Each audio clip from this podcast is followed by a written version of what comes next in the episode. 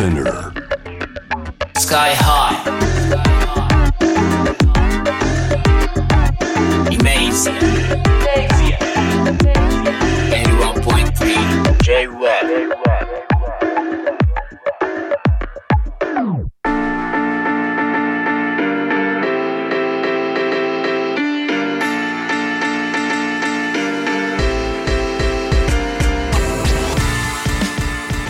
イメージやラッパーのスカイハイです、えーこのコーナーですね、まあ、あの本当にこうヒップホップを中心としたね、えーラップミュージックを中心としたアジアのこうカルチャーの話とかをこうしていくって、まあ、今のアジアのカルチャーを語る上でラップミュージックをこう語るのがねあの欠かせない要素になってきているよっていう話とかでこう、お送りしてるわけなんですけれども今週もう一回東アジア台湾台湾のヒップホップ事情を紹介していきたいとね思いますよ。もうシンがねものすごい面白いと人口もね決して多くない場所ですから一体どんな風になっているのか、えー聞きたいことたくさんありますけれども解説をいただくのはヒップホップ R&B を中心とした音楽情報サイト BMR の丸谷久兵衛さんですよろしくお願いしますよろしくお願いします。今日も先輩風が吹きまくります。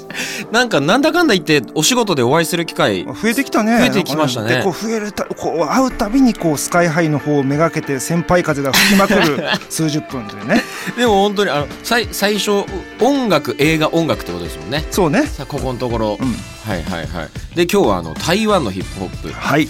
確かにあの台湾ヒップホップで Google を検索するとですねあの上大体こうトップ3つくらいは丸谷さんの記事 でしょ？本当にそうそうなの？そうなんですよえっとままあもともとあのうんなんで丸谷さんがその台湾のヒップホップにそんなにこうアンテナがあの立ったのかっていうところをお聞きしてもいいですか？ああ、たまたまね、そのはい。2007年かな、はい。その台湾台北に行ってみて、はいはいはい。で初日ナイトマーケットに行ってみたら、はい。そこら中に36マフィアのポスターが貼りまくられていて、なんじゃこりゃと。2007年そうですね。だからまだそうまだまだ36マフィア来日してないのにその前に、ね。あれ来隊しちゃうの？なるほどあーああああああああの36マフィアですね。でそこからなんだここってもしかして知られざるヒップホップ大国なんじゃないかというところで掘っていったと。なるほど、まあ、そうですよね。よ呼んだ人がいないと来ないですしそうだしで人がね。そうある程度のそのファン層っていうのがもうか固いファン層がいるんじゃないかなるほど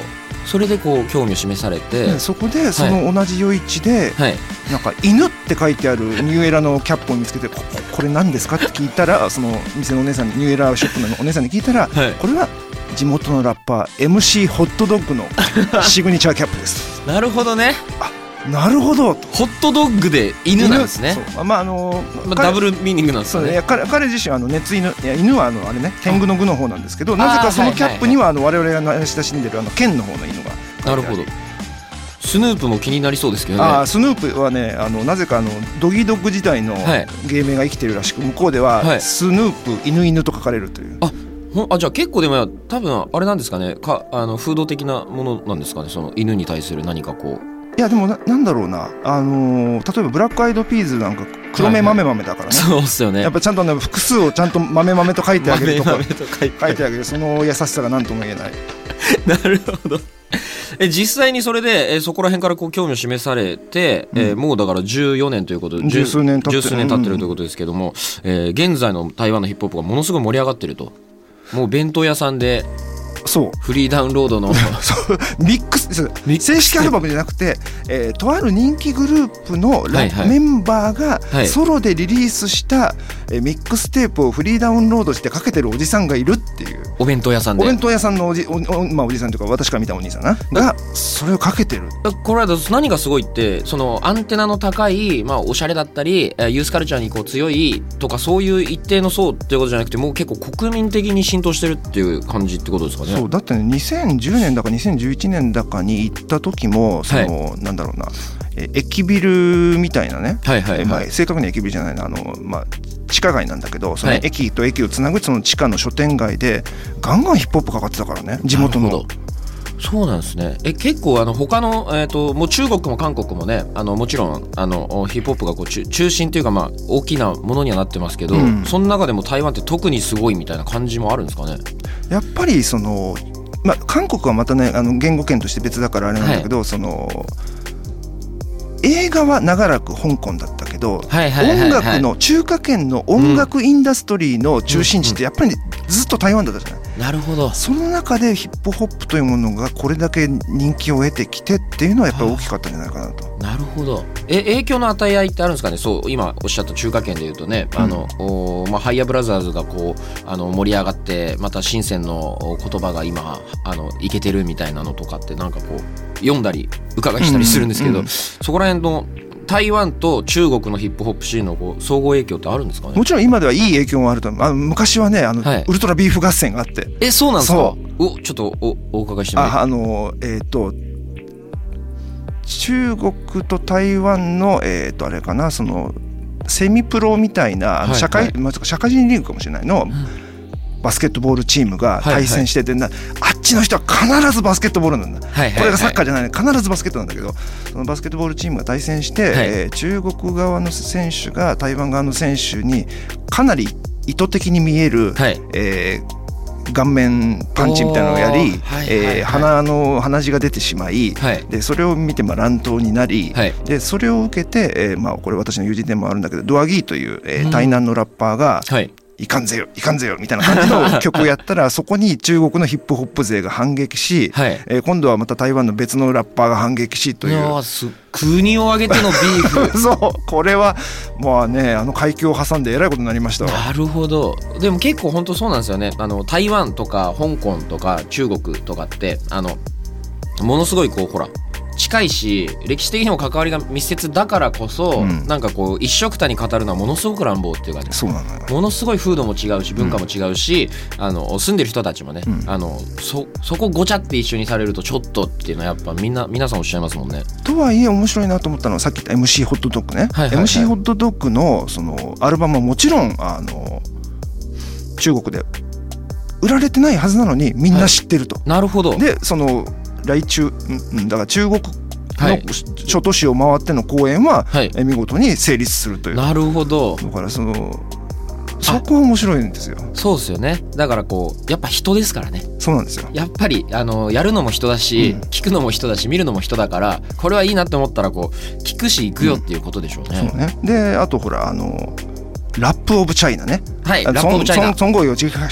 かな、あの、はいはい。そうラップオブチャイナという番組がどこをどう見ても賞味ザマネーなんだけど どこをどう見ても韓国の賞味ザマネーちょっと待って ロゴのフォントまで似てないかっていう。ちょっとそうですね。そうあのあれはみんな気づいていたが、えー韓国側はもう諦めてるらしいがなるほど。えー。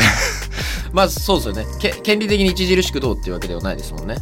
まさにその、えー韓国のね「えー、賞味ざまね」はい。あのおヒップホップ勝ち抜き番組楽曲をこう作って。そまあ、いわゆるもう有名ラッパーとあのおまたこう新しいラッパーととかでこうチームを組んでうそうそうそう。楽曲を作って勝負していく。あのシステムまでそっくりなラップオブチャイナ。なんだけどなんだけど面白いなと思ったのはそこのそのほらえっ、となんだろうスーパーバイザー役というかねその、えー先生役はい。として台湾のラッパーがガンガン招かれる。あそうなんですか。MC ホットドッグとかうん。まさに。ねあの MC ホットドッグなんかそのね、俺のジーンズは好きにっていうそのリリックだけで中国で放送禁止になったという謎の嘘でしょほんまほんま。なんでだろう。なんでやろうわからない。うわでもすすごいですね。密接だしゆこう反発し合ってもいるんだがやっぱり密接だという。友好的でもあるし面白いですね。でちなみに「ショーミー・ザ・マネー」の方その本家、韓国の「ショーミー・ザ・マネー」の方はもう台湾のヒップホップ好きはもう全員見てる。あそうなんですねだからあのそのさっき言ったあの台南のドアギーというラッパーが、はい。えー台北でそのこう諸国の諸国っていうかね、あのはいはい。はいまあえーアジアヒップホップサミットみたいなのをやったんだけどそこにあの韓国のフローシックというラッパーがあの参加して、はい。で「ショーミー・ザ・マネー」という番組に出たんだけどみたいな話をしたらああの通訳の人が「大丈夫です。ここに来るような人間は全員ショーミー・ザ・マネー見てます」と。おおもう賞味ざまで、まあ、実際にねものすごい数あの関連した楽曲はもうそれこそまあ YouTube, だったりもそうだし、うん。販売数もそうだしあの Spotify とか見てもね韓国のラッパー見ると1曲だけ何百万とか回ってんのこれ何って思って再生したら賞味ざまで。よくよくありますけど、ね。あのえでもすこうだから韓国とかも含めて決して中華圏だけじゃなくてあのいい総合影響がこうあるってことだと思うんですけど、はいなんでこうあのなんでね日本海挟んだら おかしい。そうなんだよな。おかしいな。それは何なんだかな？おかしいですね。うんなんかな？ふまあまあそういう不思議もあるんですけどまあちょっとねあのそこら辺の話をねあの話されるともうあのマリア劇場がね2時間コースにね。はい。はいまたちょっとそれは日を改めてということで、ええええ。でもちょっとそのその説明もちょっとしていいですか？もちろんですええもちろです。なんぜかというと,、はい。えーとまあ、台湾ヒップホップシーンには代表的なレーベルが4つあると。4大レーベル、はいはいはい。ヒップホップ4大レーベルというのがあって、えー台北の、えー兄弟本色なんだろうね、これ本色って。本色えー本色元色ね。えーあはいはいはい。兄弟本色、まあ、だから兄弟と呼ぼう。兄弟。台北の兄弟っていうのがあって、はい。であと台北に顔インクというのがあり、はいはいはい。それで、えー台中にははい根血音楽という根血音楽。という謎の、えーネーミングがありはい。そして台南には例のドゥアギーが率いる、はいはいはい、えーこれが発音できないんだが人人有効連と呼んでおこう、はいはいはい、というのがあって。なるほど。でそそこから出てくるラッパがやっぱりまあメジャーとされていると。なるほど。えそれはもうヒップホップだけのレベルなんですか？ほとんどヒップホップですね。なるほど、まあブラックミュージックだったりそう。ラップミュージックだったり。でさっきのその、えー、と MC ホットドッグはその兄弟本色だし、うんえーさりげなくあの渋谷のレッドホットあ渋谷のレッドブルスタジオでロレコーディングしてたりする MJ116 もその兄弟本色ああなるほど。えーというわけで、えー今日はですね丸谷さんにあのお台湾のヒップホップが今あこんな感じで面白いよっていうお話からお届けいただきました。ありがとうございます、ありがとうございます。そして来週はね、えーえーななんとこう、えーその4大レーベルのうちの一つ顔インクですか、はい。の、えーえー方とねちょっと電話をつなげられるということなので、えーそこでまた深くお話しいただけたらなとはい。思います、今日は台湾のヒップホップ事情について BMR の丸谷久兵衛さん解説いただきました、えーありがとうございました。ありがとうございましたでは、えーイメージやではですね Spotify と Apple Music で、えープレイリストを公開しています。今日かかった曲はもちろん、えーなんかこういろんなところをね、えー随時追加していきます。プレイリストのタイトルはイメージアンラップです、えー番組ホームページと Twitter にもイメージアンラップのリンクを貼っておきますのでぜひアクセスしてフォローしてください。イメージアナビゲーターはスカイハイでした。マリアさんありがとうございました。ありがとうございました。